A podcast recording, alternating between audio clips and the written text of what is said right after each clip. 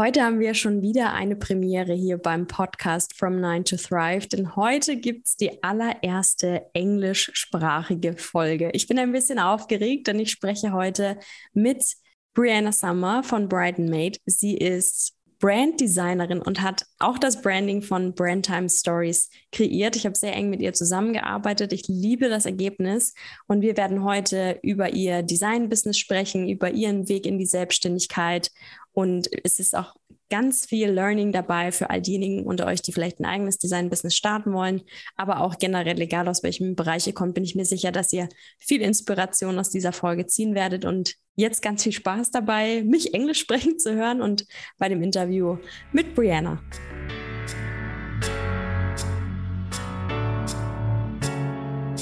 Business Real Talk, spannende Interviews und inspirierende Impulse rund um Selbstständigkeit und Unternehmertum. Das alles hörst du bei From Nine to Thrive. Ich bin Sabrina, die Gründerin von Brandtime Stories, Business-Mentorin für authentisches Copywriting und Storytelling und deine Gastgeberin in diesem Podcast. Viel Spaß mit der neuen Folge von From Nine to Thrive auf dich und deine erfüllende Selbstständigkeit.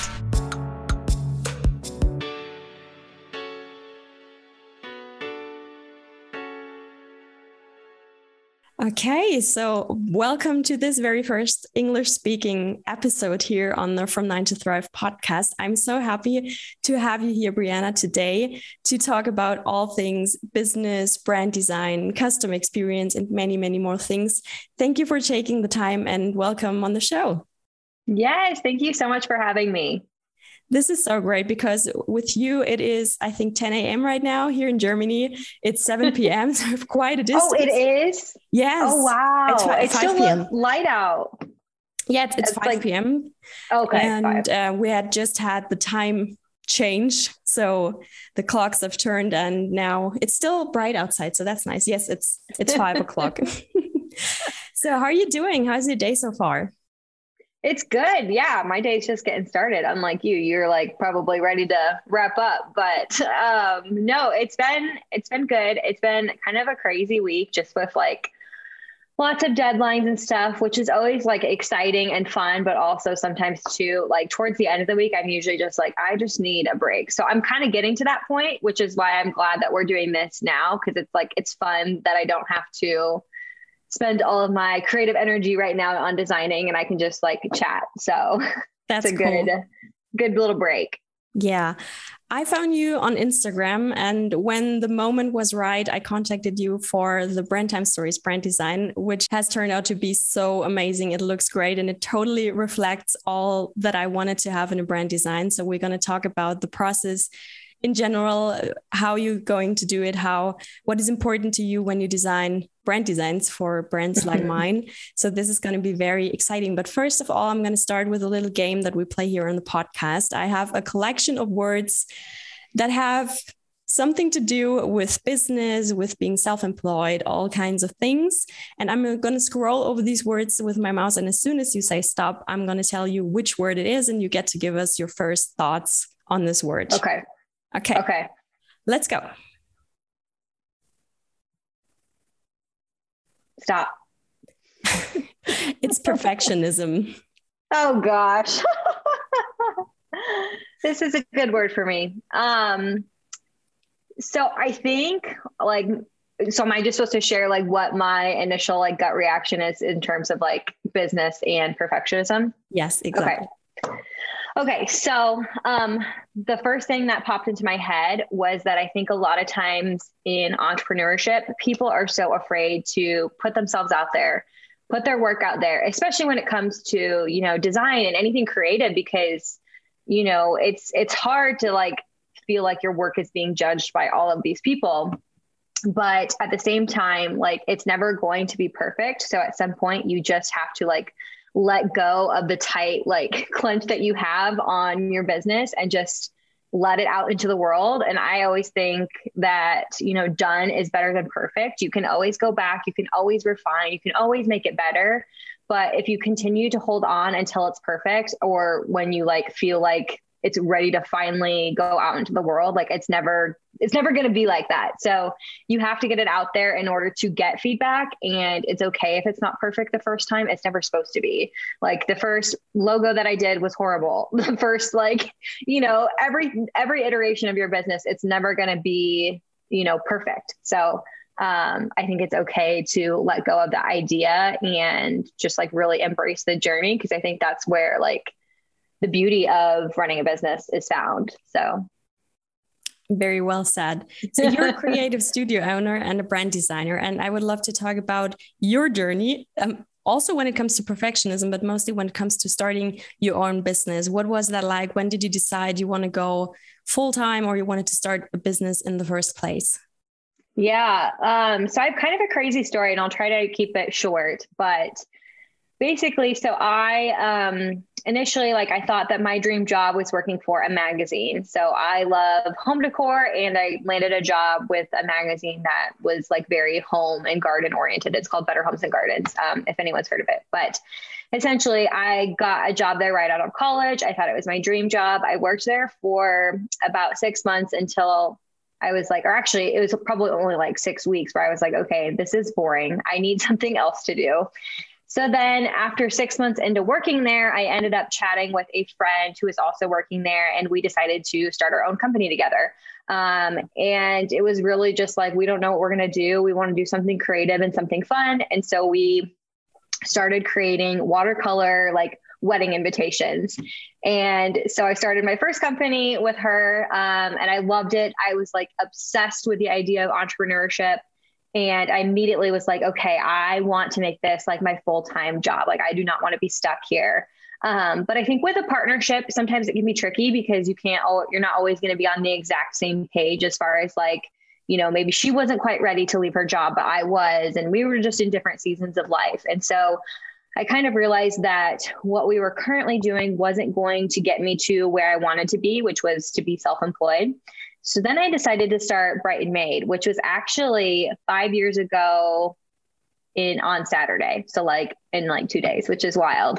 Um, but with Brighton Made, I was so passionate about branding and we weren't offering branding design with my other company because it was very focused on, like I said, like more wedding stationery and that type of thing. Um, and so I just really found a love for branding and logo design and web design, and I wanted to dive more into it. And so I just randomly decided to start another company on top of having the other business and working my full time job. And then eventually I was able to leave my full time job. Um, eventually I ended up leaving my other company as well, just so that I could solely focus on Made, which kind of brings me to, yeah, where I am today, which is uh, solely doing this full time. So that's amazing. So you really made your way through this whole process. That's um, true for many business owners that they start part time or maybe they start a business with somebody else like you did. Was it hard for you to leave your job and go full time? Yeah, it was just because like my job, um, I liked it. Like I loved the culture. I didn't really like the work that I was doing, but I liked the people that I worked with and I loved just that whole environment. Um, and at the time, you know, my now husband, who was my boyfriend at the time, was like, Well, are you sure like this is going to be like okay for you to like quit your job? Like you have a really steady job. And it was fairly flexible too. So my parents even were kind of like, What are you doing? Like leaving a job with benefits and everything. But I was just like, I, if I don't give this a shot, then I'm never, I'm going to always wonder what if and I'm just not happy here. Like genuinely it comes down to my happiness and I want to love what I'm doing every single day and I didn't love that job. So um I just yeah, I was like I'm going to give it a shot and I'm going to give it everything and you know, if I have to go back and get another job then so be it. Like that's fine. I'll get another job if I need to, but I'm going to figure out a way to make this work because I just felt so confident in my calling to do Brighton Made that I I don't know. I was like pretty sure of myself. So yeah, it was scary, but at the same time, I was like, I knew this is what I wanted to do. Oh, that sounds amazing. So, as you might know, I have a little thing for naming. So, I have to ask, how did you come up with your business name? So funny. My husband and I were just talking about that last night. So, um, I wanted something that played off of my name. So, Brighton obviously has the first, you know, three letters of my name, Brianna or Brie. Um, but at the same time, I also wanted something that tied into my design style. So my aesthetic has more of like a bright, you know, boho sort of feel. So I wanted that to kind of be also tied in there. So my husband, I can't fully take credit because he ended up coming up with um, the name in the end, but I had kind of given him some like things that I wanted. I knew that I didn't want it to be my name, but I wanted it to sort of play off of my name so that it was like a personal connection to me and a personal brand. And so, yeah, that's just kind of how um, it ended up coming about. that's so great. A co-working project. yeah, no, now I use him for any clients who come to us and they're like, we need help with naming. I'm like, I got a guy because he's really good at coming up with business names. Yeah. He's he um, also named like his brother's um, businesses too. So he's yeah, he's good with the naming. I like that. That's so cool. I actually created a course on naming, like an online course. oh, you, you did? Yeah. It's called the name game. and you That's learn. amazing. Yeah, it's so cool. And there are really a lot of people who are into this because you need, of course, you don't only need a brand name, but also if you're a coach or a mentor or a service provider, provider you need names for your programs, your courses, your ebook, your podcast, your mm-hmm. newsletter community, membership, whatever it is that you have, um, whatever what service it is that you offer. And yeah, I, I love the topic. I do a lot of namings for my clients, and I wanted to share how people who, who consider themselves not too creative can come up with cool names too. So I love that topic. yeah, no, that's amazing. And it's so needed too, because I think naming is such a personal thing um, and it can be really hard to, because even the few like brands that we've named, it's just, yeah, it's just such a personal thing. And so it can be kind of tricky to like get in their shoes because a lot of times like the name can sometimes stem from life experiences or memories or things like that and so sometimes it can be hard to name that when you like don't know a person like super super well yeah, that's true. So the name, of course, is just one small piece of a whole brand identity. How do you get a feeling for the brand and for the person that you're creating a new design for? How do you usually dive into this? Of course, I know how you do because I've experienced it myself, but let's let's share this to all those who are listening right now because this is such an important part like when you as you have it on your website you make brands come to life and you give them a visual identity, you make them visible, literally. And this is so important to reflect your values, to attract the right clients, and all kinds of things. So, how do you start with such a huge project? Yeah. So, I always tell my clients that, like, the better that I know them and I understand their business, like, the better off their branding will be. So, one of the first big things is that we'll hop on a call and just kind of chat about their business. Like, I just want to know like how they got started, um, you know, why they're like wanting to rebrand, you know, all of that, just so I can get like a really good feel for where their head's at. And then from there, um, one of the first big things is we do a very like in-depth branding questionnaire. And so I always tell them to, you know, answer the questionnaire as best as they can. And sometimes, depending on where they're at in their business, it might be like if they're just starting out, it might be a little bit trickier to answer than, you know, someone who's been in the business for a little while and kind of understands their direction a little bit more but i'll ask them you know about their future goals so that we can make sure that their branding really you know sets them up for success. So let's say you know in the next 35 years you're wanting to offer a different service. Like i want to know that so that we can make sure that your branding really sets you up for success um, for the long haul. And then also too just like knowing their mission and knowing their why and their values and all of that like that gives me creative inspiration and also just really allows me to get to know them and to understand them and what makes them work and all of that. Um, and then we'll also dive into their audience. So, you know, personal brands, of course, they need to reflect you and you know who you are but it also needs to speak to the right people that you want to work with too so where can we kind of bridge that gap where it reflects you but it also speaks to the right clients because you know the whole goal of business is not just for your own like gratification but rather for um, attracting the right people and serving them well. And so we'll dive into that and then we'll also dive into competitors a little bit. I know i don't like to spend like a ton of time on analyzing competition but i do think it's important to kind of like see what else is out there in the market and how can we make your brand different you know? Um, because i think it's one thing where a lot of times industries will tend to kind of fall into a rhythm of using a lot of the similar like elements or colors or fonts or whatever it might be. And so kind of like seeing those patterns and then figuring out ways where we can position you differently. That way, your brand is like truly representative of you and not just like, oh, let's do what they're doing because we want to like blend in, because we don't want to blend in. We want to stand out. Um, and then lastly, we'll dive into just like your overall like aesthetics and your personal style. I think oftentimes when it comes to branding, it is so personal, a lot like naming. And so I want to make sure that I understand like if you hate the color purple, like I don't want to put purple in your branding. So I want to know that. Um, and so I'll ask you those questions, even though I try to encourage clients to not like get their own personal preferences like too deep into it, but it's going to naturally happen because it's your brand, it's your business. You want to like it, and that's fair.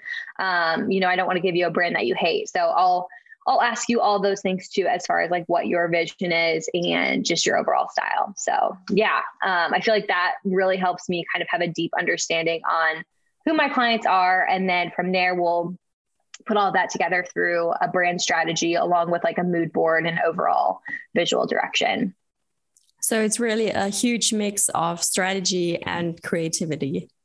Yes, for sure. Yeah. I wouldn't say like, because I know there are some people who are very focused on just strictly strategy, but I also think it's important to, yes, have strategy and intention 100%. But I also think it's comes down to like style as well and making sure that like aesthetically it's something that you know you feel proud of and you feel confident in um, because that's what's going to give you the confidence to then like put yourself out there right um, and I think a lot of times when people have branding that they don't love, they're like not super confident to market themselves because they don't want to like put themselves out there when they're like, I don't like this. Like I, this is, doesn't represent me. So um, yeah, I think it's like a good mix of the two of those for sure.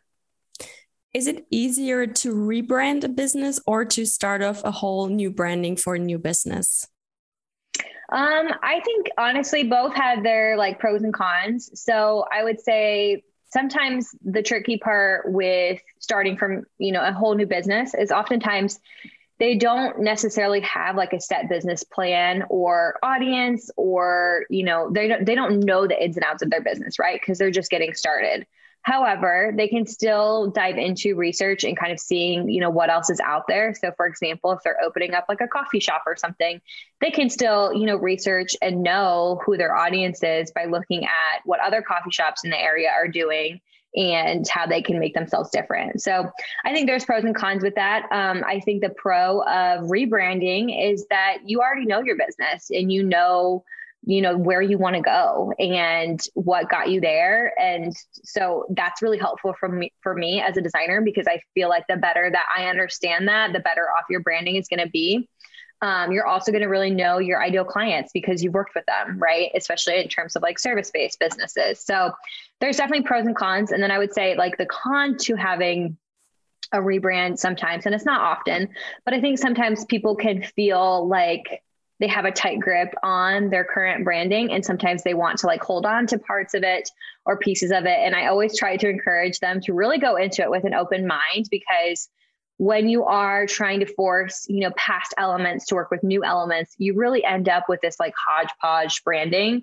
And it just doesn't look really great. Like it doesn't like you deserve to have a brand that is fully cohesive and representative of what you want it to be and so I think sometimes when we feel so like nostalgic almost to hold on to past elements, it can be a little bit tricky in terms of that. So I always try to encourage clients to go into it with an open mind. And oftentimes too, they'll be like, I don't even know why I wanted to keep, you know, this old logo or this specific color. Like I just thought in my head that it would make sense, but yeah, like I never mind. I actually don't want that. So yeah, it's just kind of getting clear on that. Um, but yeah, I would say overall both have their like pros and cons. Um, not necessarily one is easier than the other. Yeah but no matter in which case it is a long-term project a long-term long-term process as well with many steps and a really clear outline. And uh, as your customer i can say as your client it is really perfectly thought through. It is really you really feel guided the whole way. And that is so important. I also always tell my clients like you have to be the leader in this relationship. You have to help people get to where they want to go. But in mm-hmm. order to do that you need to set boundaries. You need to tell them which steps comes next and all those kind of things. So how did you develop your client workflow the process when working on brand designs with your clients yeah, lots of trial and error. Um, I think in the beginning, you know, I didn't have very clear boundaries or expectations. And I realized that was something that was majorly lacking because projects would then drag on forever. And there just wasn't that consistent communication. So I would say the number one thing that has completely helped and changed my business was when I started doing project timelines. So that way, when the client books the project, they know exactly when they can expect to hear from me. They can know exactly when they expect the project to wrap up. Like, I want them to have a very crystal clear picture of when everything is happening. Um, I don't want them sitting there being like, huh, I wonder if I'm ever going to see my branding. Like, that's not a good feeling for a client. So, you want to really communicate those clear deliverable dates. Um, and also, too, on the flip side, when they need to get feedback by, right? Because like I can do my job, but I also want them to know like this is a two way street, this is a collaboration. And so I want, in order to have the best branding possible, like I need to hear from you within this time frame as well in order to keep the momentum of the project going. So I always communicate that up front, like on our first call, and then all of that's reflected to like in their project timeline. Um, and then also too throughout the project, I just try to be very clear as far as like what step is next. So in our branding presentations, like I'll have step one, two, three, four, five, so that they know exactly like where we're at in the process. Um, I'll also, you know, sometimes to remind them in email, like, oh, this is the next, you know, the final or the last allotted proof, like in your branding package, or we'll move on to proof two now. So I really try to communicate and over communicate you know where we're at in the process so that they have like a really good idea of like okay now i know what we're working on next. I don't want them to ever feel like confused or not understand what's happening. Um, i want them to have a very clear you know vision as far as like what you know step is next. That's amazing and so helpful and also a very important part of being professional.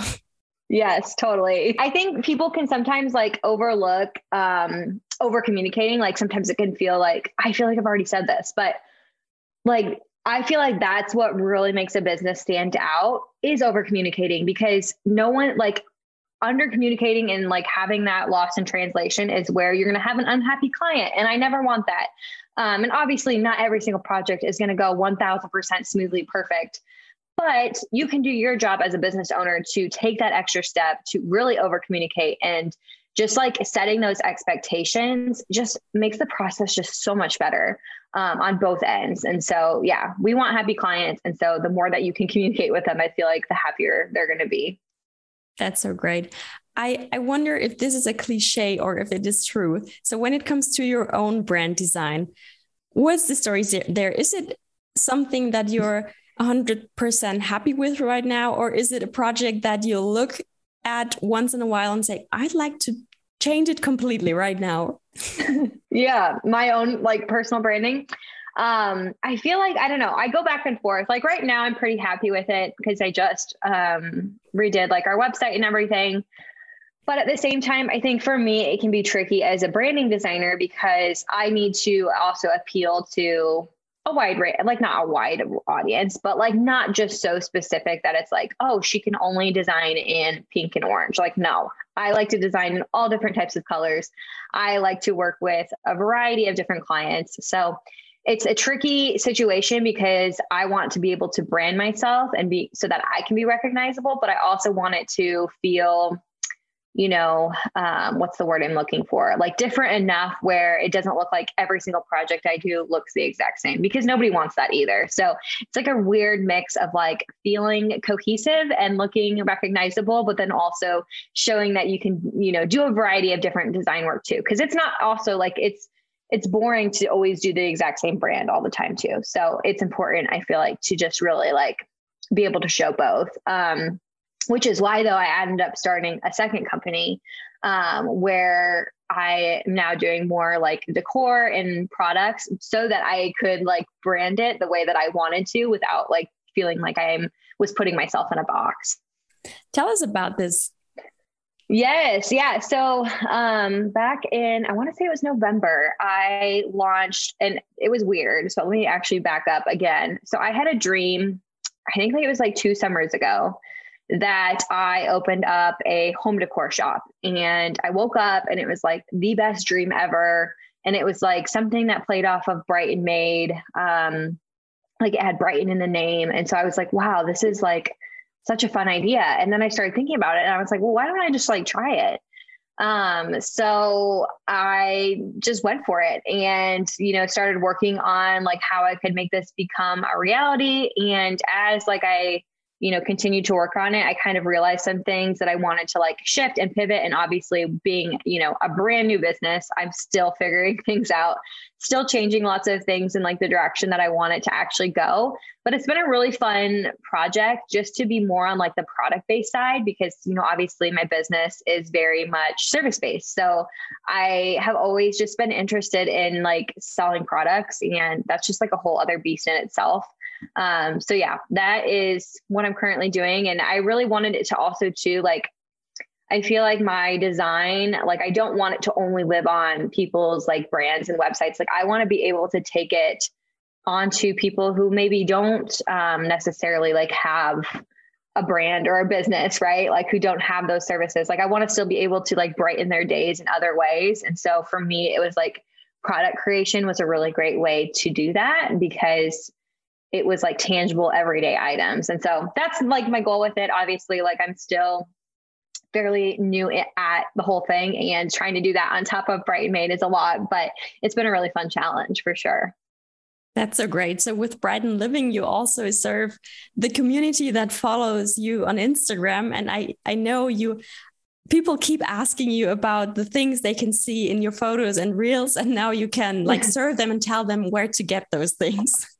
Exactly. Yes. That was my thoughts behind it as well. And it just like, I don't know, like I have always wanted to design things that go beyond just, you know, logo. And I love doing logos. Like, don't get me wrong, I love building brands, but I also was like, I want this to be a little bit more accessible in the sense where like other people, you know, who don't have a business can can do this or even if they do have a business like this is also a great option for you as well. So because um, even like right now i'm drinking out of like my cute um, glass that i'm that i'm launching soon. So yeah it's been it's been a fun uh, process and challenge. And also too has really allowed me to i feel like be a better business owner for my clients because now I can speak to the clients who do, you know, product based businesses. Like I can relate to them so much more because I understand it.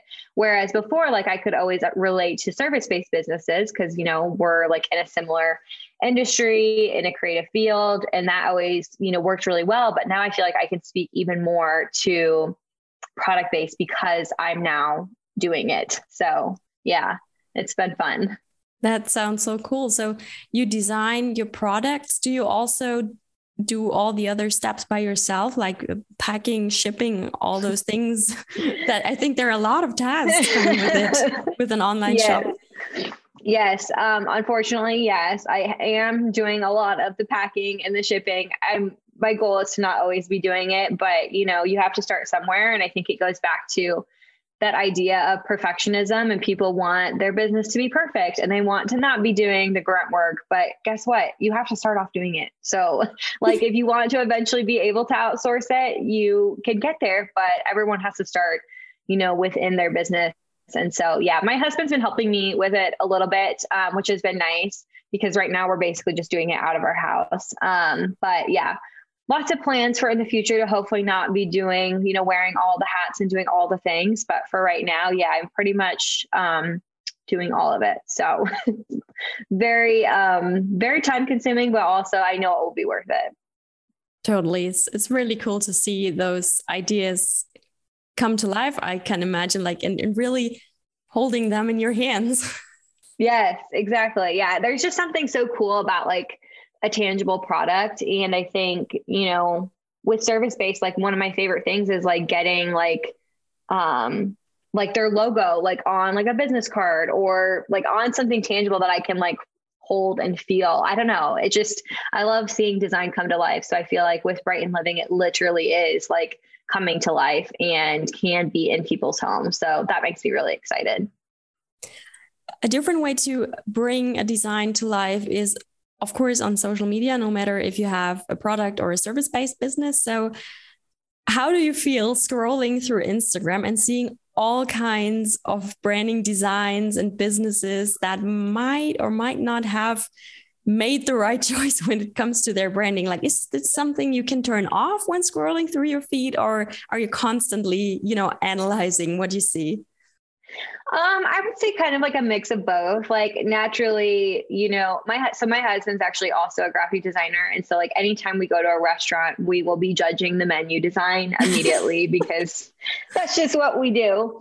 But at the same time, I also try to kind of tune out a lot of that just because it can be a, a bit exhausting um, if you take in like too much of creative like information. So I actually try to like really be mindful about the you know the different brands and people that i follow just to make sure that i'm not getting like an overload of graphic design content. So i'll try to actually not follow like a ton of other graphic designers not because i you know am worried about competition or anything but really just to try to not be you know taking in too much information that i don't need to be taking in if that makes sense. Um and so yeah i I sometimes will analyze things, but also too, I'll oftentimes, I mean, I guess it depends. Like if it's a brand that I'm like, I would have done that so much better, I probably will low key judge it. but also too, sometimes I'm like, oh, it's fine. Like that's not my ideal client anyway. So that's all good. Yeah. so what will you tell people who are thinking about starting a design business? What were the most important steps that you took when you started off your own business? Yeah.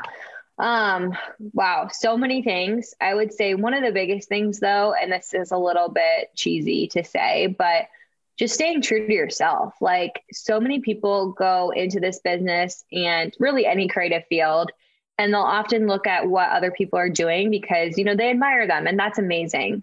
But when it comes to graphic design specifically, it is so easy to just take the easy route honestly and copy and paste what other people are doing. And but that's not going to really get you anywhere. Like you might think it is because you're replicating what someone else is doing but in the end like you have to stay true to yourself. You have to stay true to your own style and aesthetic. And i think that's been one of the biggest things that has really set me apart um, in my industry is that i just leaned into the things that i was very much passionate about and the things that lit me up in terms of design.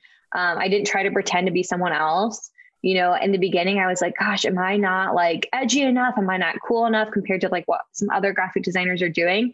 But then i just kind of realized like that's just not me you know and i'm never going to be that. And so i might as well embrace the the aesthetic that i have and lean into that style and then trying to like be something that i'm not. So i think that's the biggest thing is really trying to like hone in on who you are as a person. And from there i feel like you really do develop your own style. Um, you know, it's not really necessarily genres of like, oh, I'm a modern designer, or, oh, I'm a boho designer.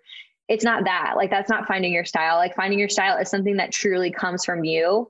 And it's like only you can do it the way that you can do it, and nobody else can. So, um, yeah, I think that is probably my biggest piece of advice and it's a good one. It's an important one and that many people tend to forget because with i think especially with instagram and social media in general you have so much comparison. You look left and right especially when you start out and that makes you feel so insecure and confused and you uh, also you're like frozen and you don't really want to make a move in order not to be mm-hmm. judged or to do something wrong.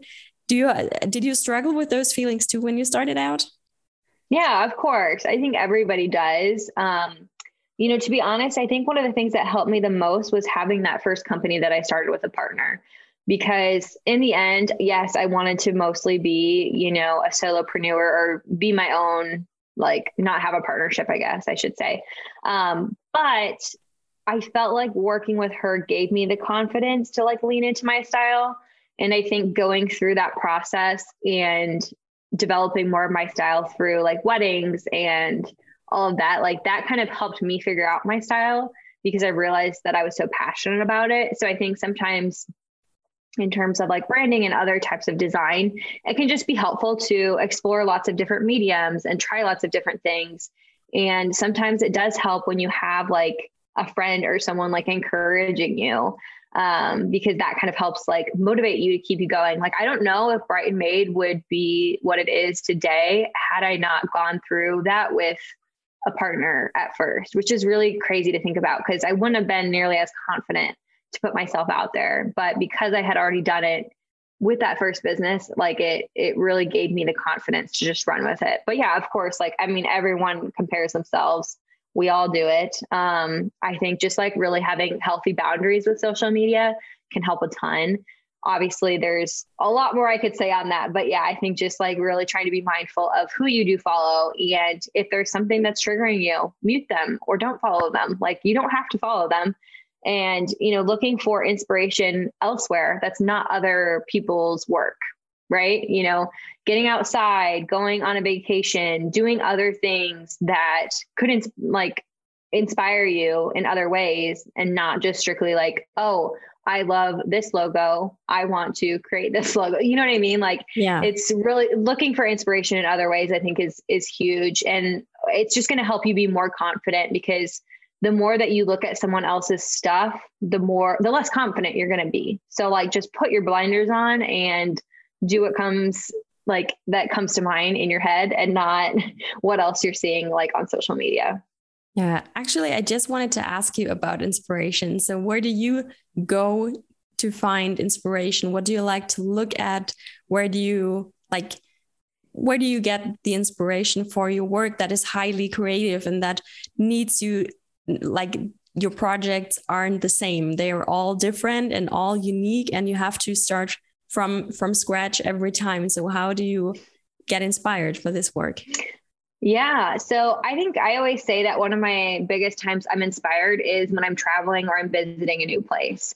So truly like just getting out and exploring, whether it's going to a new restaurant or um, you know, going to a city that I've never been to, like all of that always lights up my creativity because I look for inspiration like all around me, you know, outside at other places that I'm visiting, you know, all of that really, really inspires me. In addition to that, I love just interior design in general. So, um, you know, getting creative with my home, styling like a shelf or something, like doing some sort of creative exercise where it's not necessarily working on a computer, but it's you know using my creativity in different ways also really kind of helps fuel me and you know sparks my imagination which i think is super helpful. And then also too like exploring other mediums beyond that. So like painting drawing doing things like that where it's not necessarily me staring at a screen because i think a lot of times screens can feel very draining and you can often like lose a lot of your inspiration and your momentum. So it's usually best to like try to break out of a screen first and explore other mediums and other ways to be creative. Um, but yeah, then from there, I would say just in general, like I love, I love exploring trends. Like I love looking at other um, like home decor brands and like seeing what the latest trends are and things like that. Like just because it's a passion of mine, and usually that ends up turning into me finding like inspiration. But yeah, usually trying to look at other things that are not just other graphic design work for sure.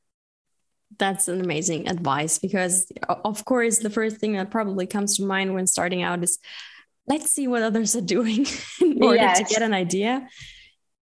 Yeah, 100%. And I think, too, like, anytime I get stuck, I always am like, I don't have time to go on a walk because I have this deadline. But usually, anytime I go for just like a walk with my dogs, like immediately all these ideas end up popping into my head on that walk. So, um, yeah, just like honestly taking a break, getting outside, even when you feel like you don't have time because you're coming up on a deadline or something like that, like it, it is so much more beneficial than we realize. And every time I do it, I'm like, why didn't I think of this before?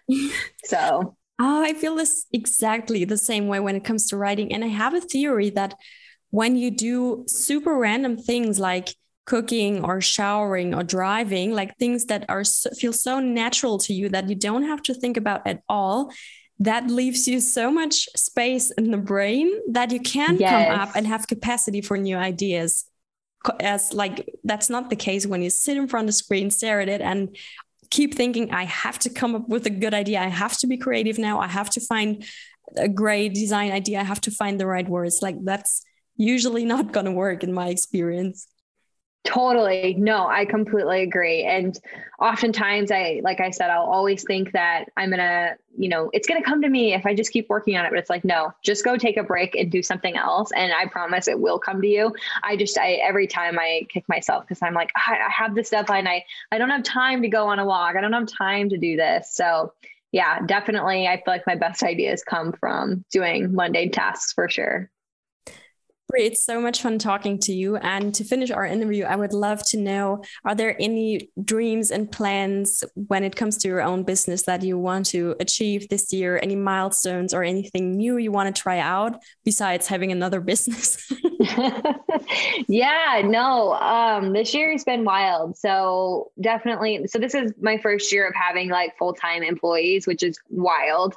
So I before um I've always just had like part time help and things like that. So I'm really kind of stepping into that and being more of, you know, a creative director role, which is really crazy and kind of scary, but stepping into that for sure. Also, yeah, things with Brighton Living, just really trying to focus on creating new, exciting product that people get excited about. Um, also, really excited to have more like specific launches. So, I'm planning to like drop a bunch of products at once rather than like slowly having them trickle in and kind of, you know, building it up in that way so that I can be inspired with different seasons and then launch new products that surround each of those seasons. So I actually have one coming up that I'm super pumped about.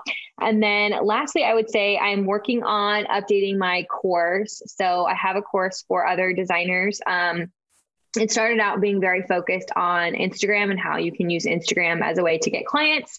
And now I'm pivoting it a little bit. So it's not quite as focused as much on Instagram, but more so in general, just like storytelling, using social media as a tool to build a personal brand um, and also how you can find your style and your niche online. And so, and in turn, of course, like that leads to clients. But um, I think with Instagram and just like social media channels forever changing, like there are so many different, you know, ways that you can show up. And so I think even if you apply this method on TikTok, like you're going to be able to get a lot of the same results. And I think oftentimes people like tend to overthink um just like the overall technical stuff and it's like the technical stuff like you can google that that stuff yes sure maybe it matters a little bit but overall i think it's the strategy of marketing and building a personal brand um, to attract your dream clients. So really excited for that because yeah, I've been updating that for a while now and um, feeling really good about it. So yeah, those are some exciting things coming up. But other than that,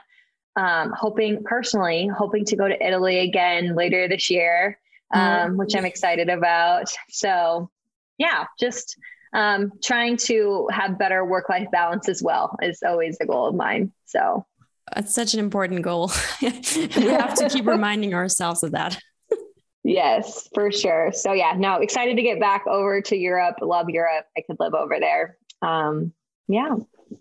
That sounds great. I wish you all the best for all the great things that are coming with your business and personally as well. Of course, I'm going to link all the details and where our listeners can find you and follow you and learn from you in the show notes. So take a look at that. And thank you so much for being on the podcast, for taking the time in your busy schedule and being so honest about all kinds business, client experience, and everything we've talked about. So thank you so much. Yes, thank you so much for having me. And it was so much fun working with you on your branding and then also getting to like talk to you about it here. So, yeah, it means a lot that you asked me to come on, and I'm super excited for everyone to listen. Thank you so much.